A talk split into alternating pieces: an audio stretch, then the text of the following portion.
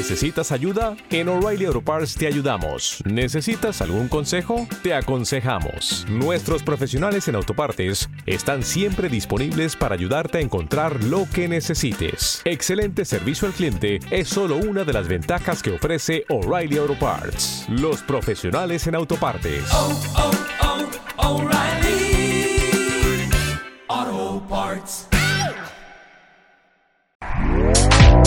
Este podcast forma parte de Evox Originals. Disfruta de este avance.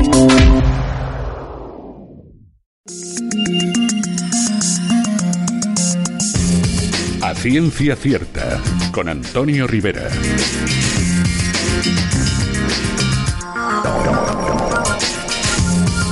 Hola, ¿qué tal queridos amigos? Bienvenidos todos a una nueva edición de A Ciencia Cierta, donde ya sabéis que tenemos un buen rato por delante para hablar y disfrutar de la ciencia.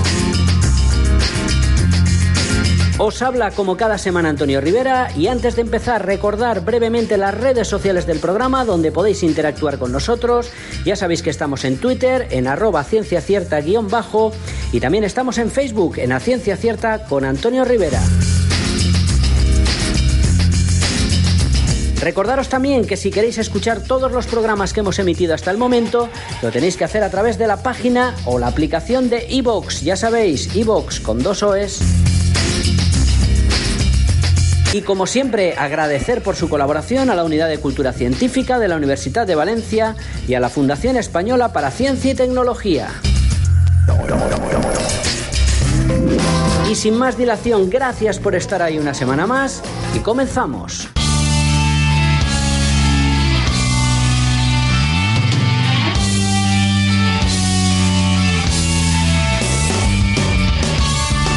Llega la tertulia a ciencia cierta, el Ágora.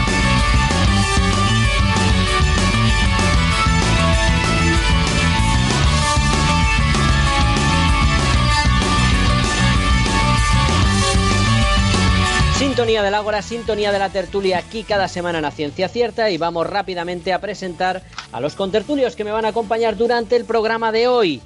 Y como siempre es un placer saludar a mi amigo Daniel Torregrosa, licenciado en Ciencias Químicas y experto universitario en toxicología, es miembro de la Real Sociedad Española de Química, autor del blog S. Azul Pálido y del libro Del mito al laboratorio de Editorial Cálamo. ¿Qué tal Dani? ¿Cómo estás?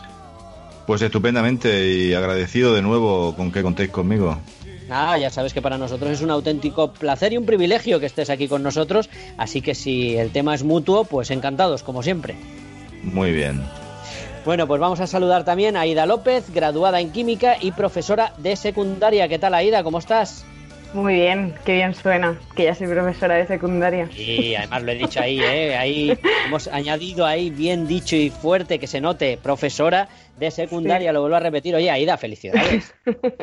gracias, gracias. Solo he venido para escucharte decir eso. ya, te, ya te vas. no, no, es broma, es broma. Que el tema de hoy me interesa bastante. Venga, pues oye, un saludo a los alumnos. claro que sí, de allí, de allí. De Gin, en Gin estás. Muy bien. Pues oye, un saludo y un privilegio también para ellos tener una profesora como tú. Así que mira, se junta todo. Muchas gracias. Pues nada, enhorabuena. Bueno, adiós, Aida, o te quedas. Te quedas, ¿no? Me quedo, me quedo. Venga, te quedas.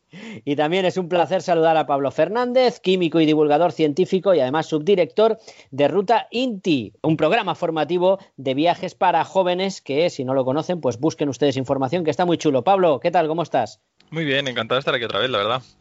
Pues encantado nosotros también de que estés aquí con nosotros. Así que, pues un placer, como siempre, Pablo.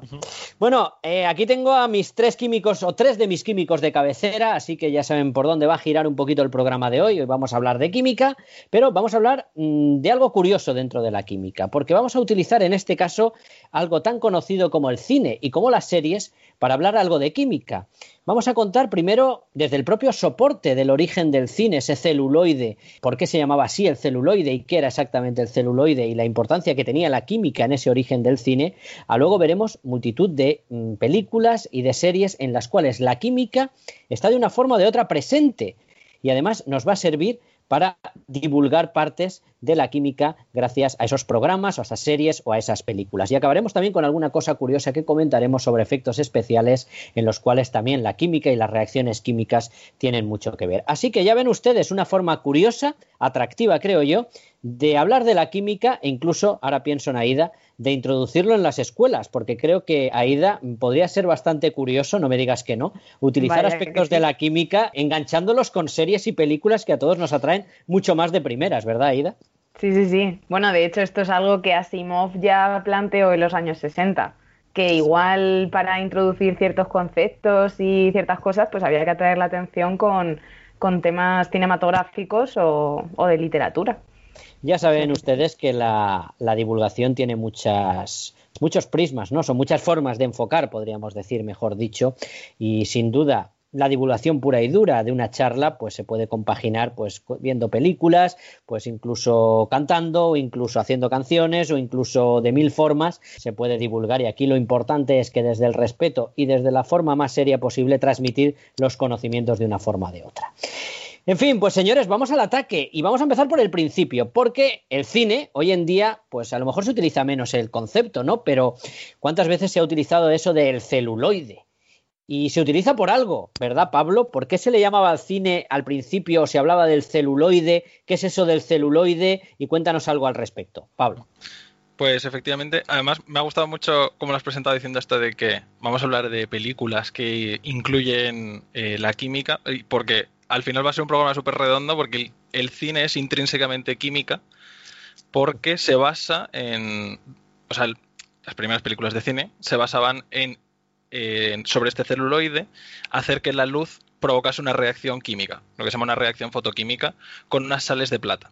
Entonces el celuloide es el nombre que tenía el compuesto químico eh, que es, con el que se hacían las películas de, de las, de las primeras cámaras cinematográficas.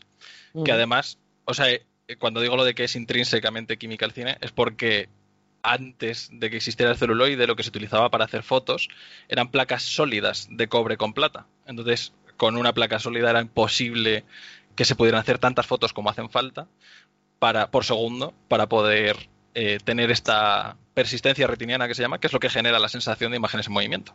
Sí, sí, es curioso eso de la persistencia retiniana porque es un defecto, podríamos decir, de nuestra visión, ¿no? Que continúa un poco viendo lo que ya ha dejado de aparecer, mm, permítanme decirlo de esa forma, pero es como cuando vemos una llama incandescente en la oscuridad, se mueve y la vemos como que deja un surco, ¿no? Pues eso es porque el ojo tiene algo de memoria, podríamos decir, y gracias a eso no nos damos cuenta que nos están